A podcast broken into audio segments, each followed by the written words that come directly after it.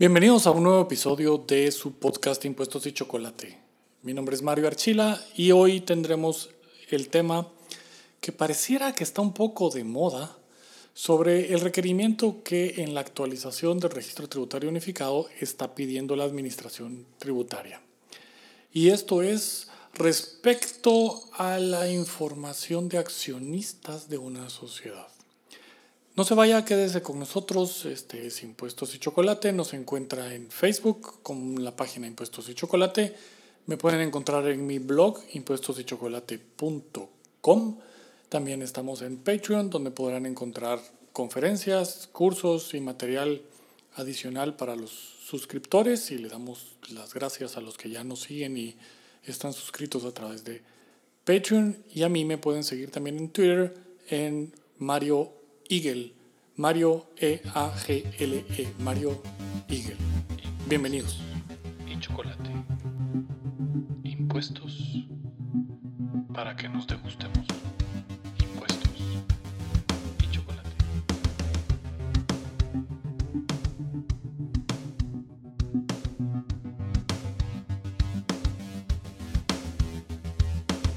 Pues bien, vamos a dar inicio al tema que va a ocupar hoy. Resulta que mucha gente ha estado actualizando su RTU y con estos cambios que son maravillosos, debo, debo decir que es formidable que la administración tributaria esté poniéndose a la altura del siglo XXI y los cambios y los trámites puedan hacerse cada vez de mejor manera eh, a través de las páginas web. Ya en el siglo XXI era un poco eh, pasado de moda o arcaico tener que ir a hacer cola para cualquier trámite, para cualquier cosa. Entonces es fantástico que la administración tributaria pues ya permita la, la actualización del RTU, algo que hay que hacer todos los años conforme a la ley, en sus plataformas electrónicas. Pero esto qué causa? Este, estamos en, en época de actualizaciones y eh, se encontraron por ahí los contribuyentes con el, la sorpresa de que pide, cuando son sociedades anónimas, pide datos de los accionistas y ubicaciones y NIT y demás. Bueno. Y entonces muchos han preguntado y en, en, distintos foros de tributaristas hemos discutido si esto es posible o no es posible. Es más, hubo uno organizado por Juristec el 27 de marzo. Trataron este tema de la legislación a través de formularios que puede rayar en abusos de autoridad, abusos de poder por el lado de la administración. Y esto pues es un tema polémico. Eh, el consenso de los tributaristas en Guatemala es que no es posible, que no puede ser una información a requerir en el PRTU. Les cuento que pues a raíz de, de esto, y, y, debo también eh, pues darle crédito a, y felicitar a la administración cuando tiene esas actitudes de apertura, tuvimos el viernes una reunión con el licenciado Manuel Mexicanos, el intendente jurídico, y con el licenciado Fernando Soriano, el intendente de recaudación, sobre el tema y me permitieron pues exponer la visión que les voy a compartir ahora respecto a que no es posible que en el registro tributario unificado de una sociedad anónima se requiera como información indispensable, se requiera la información de los accionistas que pueden tener la sección y cualquiera puede ser libre de proporcionarle la información a, la administración tributaria, perfecto, pero no puede ser una, una información indispensable. El primer punto, digamos, para partir con, del análisis, con el análisis, el primer punto es que la relación jurídico-tributaria es una relación personal. Y no, es, no, no no es únicamente personal, es una relación únicamente personal. Que la ley, y tiene que ser a través de la ley, le da ciertas responsabilidades de cumplimiento a un tercero, ya sea como responsable por representación legal, por disposición de ley, o porque actúa como agente de retención o agente de percepción en ciertas circunstancias y entonces queda eh, la obligación y el vínculo con la administración tributaria por esos impuestos que percibió o retuvo. Pero la inscripción y actualización en el RTU es una situación que vincula únicamente a ese sujeto tributario que tiene esa obligación de actualizarse. Los accionistas son personas distintas y son sujetos de derecho distintos a las sociedades. En las sociedades de personas, la sociedad civil, las sociedades colectivas, la sociedad en comandita simple, eh, sí tienen una relación directa por la forma en la que responden, pero siguen siendo personas distintas. Los derechos de los accionistas y la relación de los accionistas respecto a las actividades de la sociedad y la sociedad respecto a los accionistas es muy distinta. Y es aquí donde la cosa pues cobra, cobra relevancia. La inscripción en el RTU está en el artículo 120 y habla que los contribuyentes y los responsables, obviamente de esos contribuyentes, están obligados a inscribirse en la administración tributaria y cómo presentar y nos da la información. Y entonces si vemos el 120 dice nombres y apellidos de la persona individual, denominación o razón social de la persona jurídica según el caso, denominación de los contribuyentes citados en el artículo 22 de este código. El artículo 22 de ese código es situaciones especiales. En Patreon tenemos un, una conferencia completa sobre situaciones especiales y qué quiere decir, pero fideicomisos, eh, masas hereditarias, copropiedades, de contratos de participación, sociedades irregulares o de hecho, son esas situaciones del artículo 22.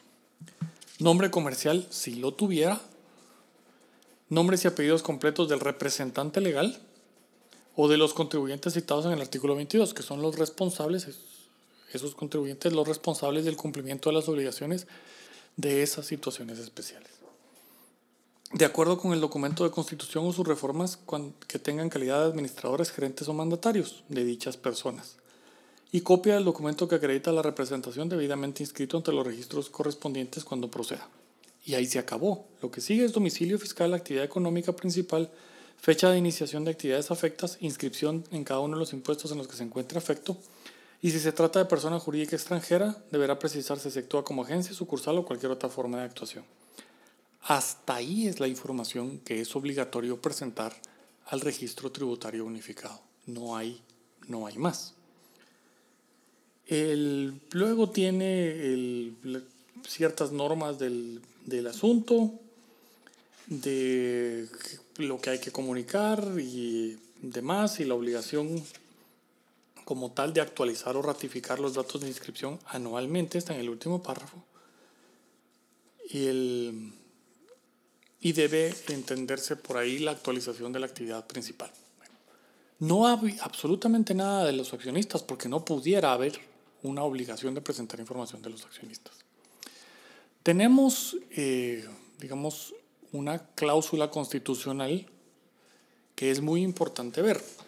Normalmente cuando la materia tributaria se analiza, la mayoría de los juristas guatemaltecos están formados en sistema positivo de derecho y están formados en sistema civil de interpretación del derecho. El, el, derecho tributario en Guatemala, adicionalmente al derecho tributario mundial, tiene sus particularidades, porque deriva de una cláusula constitucional muy específica. Tenemos un principio de legalidad, yo digo un principio de legalidad desarrollado y muy cerrado, y nos cierra las capacidades de la administración tributaria o del propio presidente a través de los reglamentos de emitir normativa que obligue a los contribuyentes. Y por lo tanto, las obligaciones solo derivan de la ley. Si no está contenido en ley, no es obligatorio para el contribuyente. Y la ley tiene que cumplir con todo y con todas las, las normas constitucionales. Si vamos al artículo 24 de la Constitución, leemos, la correspondencia de toda persona, sus documentos y libros son inviolables. Dice persona, no dice persona individual o persona jurídica, dice persona. Solo podrán revisarse o incautarse en virtud de resolución firme dictada por juez competente y con las formalidades legales. Se garantiza el secreto de la correspondencia y de las comunicaciones telefónicas, radiofónicas, caligráficas y otros productos de la tecnología moderna. Entonces, documentos y libros son inviolables de toda persona. Los libros y registros de las sociedades están en esa parte, libros inviolables. Y los registros de accionistas, para efectos de, comprensión, los registros de accionistas son privados. Si bien las acciones son nominativas, los registros de accionistas no están en el registro mercantil. Cuando uno hace un aviso de emisión de acciones, uno no pone en el aviso de emisión de acciones quién es el accionista. Eso está en un registro privado que lleva la administración de la sociedad. Y está con esa garantía de, que, de la inviolabilidad. En el segundo párrafo del artículo 24 leemos los libros, documentos y archivos que se relacionan con el pago de impuestos, tasas, arbitrios y contribuciones podrán ser revisados por la autoridad competente de conformidad con la ley. Es punible revelar el monto de los impuestos pagados, utilidades, pérdidas, costos y cualquier otro dato referente a las contabilidades revisadas a personas individuales o jurídicas, con excepción de los balances generales cuya publicación ordena la ley. Los documentos o, informaciones obtenidas con violación de este artículo no producen fe ni hacen prueba en juicio. Entonces, ¿qué vemos? El punto de conexión para que la administración tributaria pueda revisar, revisar, es la relación con el pago de impuestos, tasas, arbitrios y contribuciones. Ahora, en el registro tributario uno no tiene por qué poner una información de los accionistas porque no es una facultad de revisión lo que está sucediendo en el registro tributario. El registro tributario es anterior a la generación de obligaciones tributarias materiales. Quiere decir que, y eso está en el primer párrafo del 120, en el artículo 120 del Código Tributario, todos los contribuyentes están obligados a inscribirse antes de iniciar actividades afectas.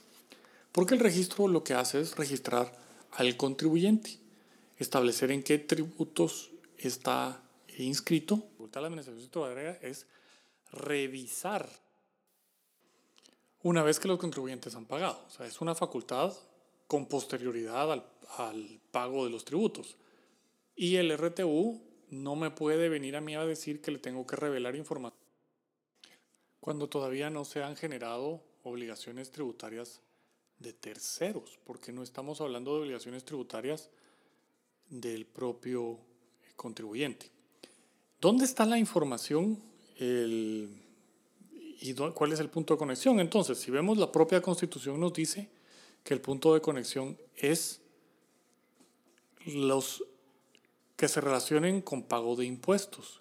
Eso es lo que puede ser revisado. Entonces, la información del pago de impuestos es la que puede ser revisada y eso es una información muy concreta. ¿Qué encontramos? Entonces, cuando se pagan los dividendos, la sociedad actúa como agente de retención porque el 10-2012, impuesto sobre la renta, le obliga a retener en el pago de dividendos el 5% de esos dividendos que le está pagando a los accionistas. Pero los accionistas tienen una relación jurídico-tributaria hasta el momento que reciben dividendos. ¿Qué puede la administración tributaria hacer cada 365 días que yo tengo que actualizar los datos? Preguntarle al representante legal de esa sociedad si en los últimos 365 días ha pagado dividendos.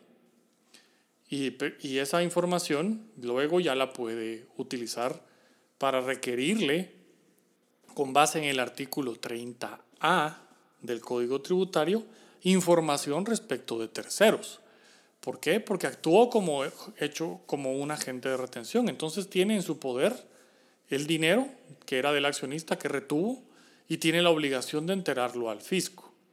El, si vamos al 30A del Código Tributario nos dice que la Superintendencia de Administración Tributaria a través de la autoridad superior podrá requerir de cualquier persona individual o jurídica el suministro periódico o documental de información referente a actos, contratos o relaciones mercantiles con terceros. El pago de dividendos es una relación mercantil. el pago de dividendos está regulado en el Código de Comercio. Generadores de tributos. El pago de dividendos genera un tributo del accionista y genera una obligación y es responsable de retención y entero al fisco la sociedad. En forma escrita, electrónica o por otros medios idóneos siempre que se relacionen con asuntos tributarios. La identidad de los accionistas no se relaciona con asuntos tributarios. Vamos a ver por qué.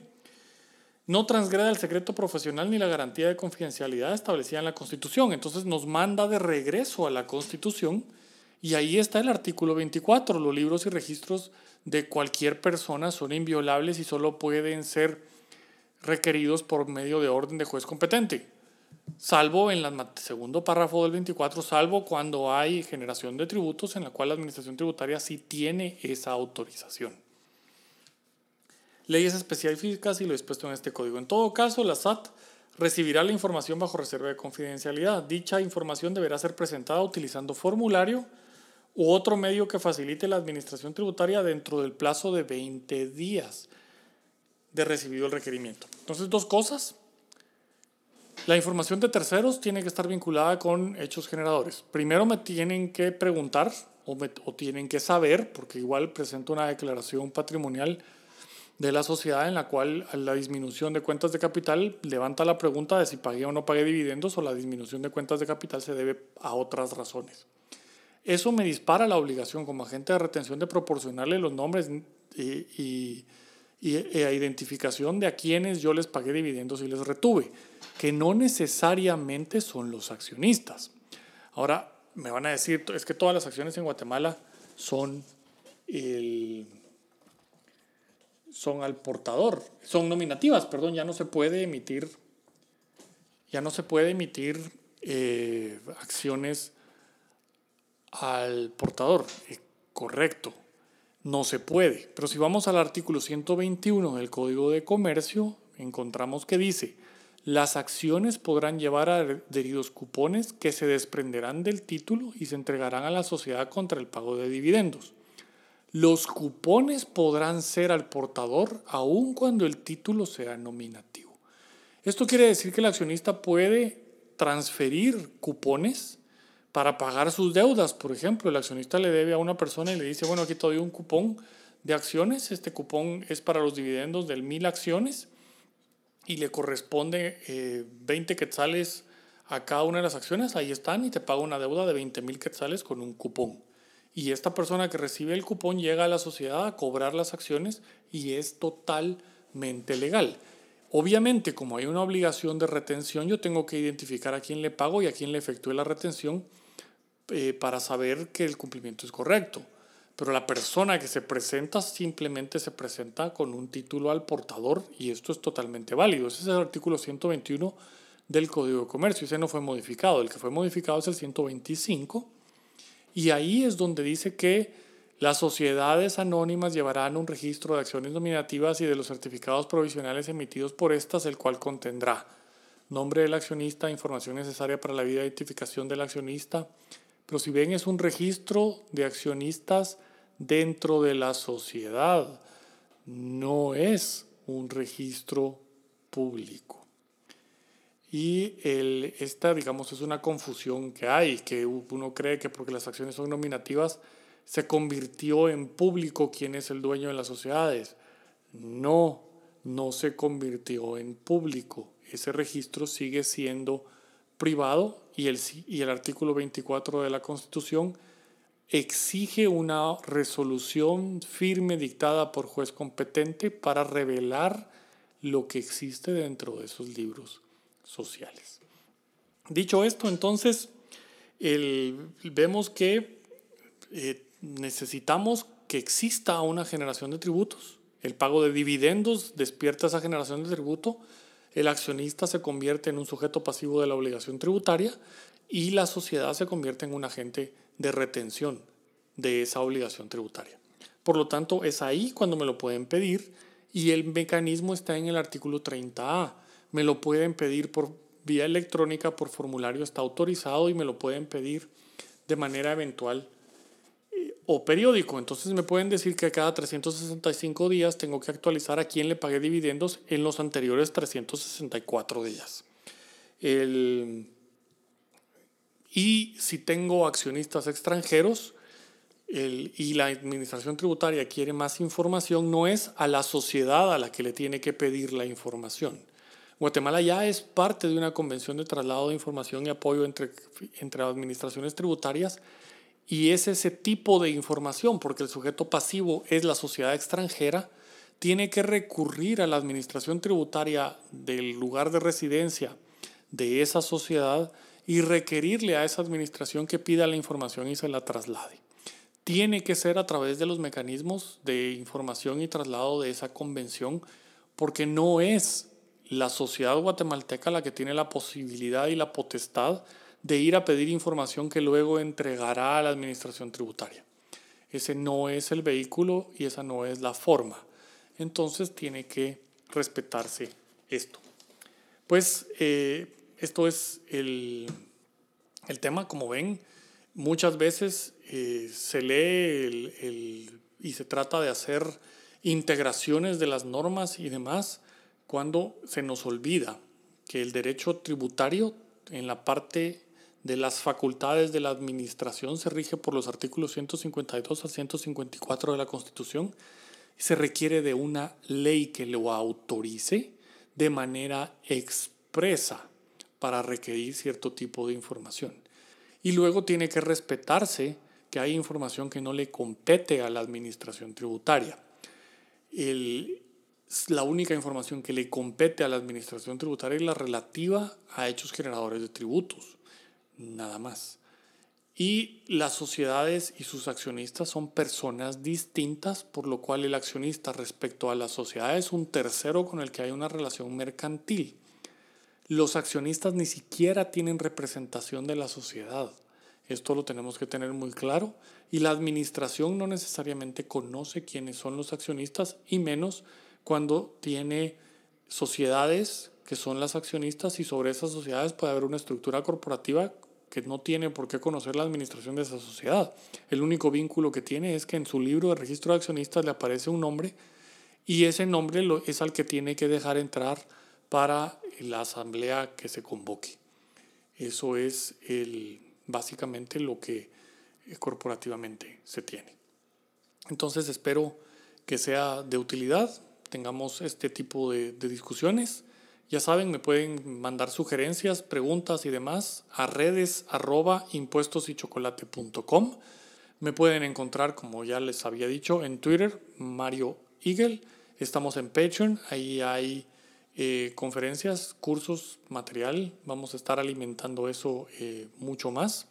Próximamente vamos a estar eh, subiendo cosas a un canal de, de YouTube, cosas que no necesariamente son este tipo de, de temas. Vamos a seguir con el podcast y espero entonces que hayan disfrutado y sea de utilidad este contenido. Mi nombre es Mario Archila y esto fue Impuestos y Chocolate. Impuestos, Impuestos para degustarnos. Para que nos degustemos.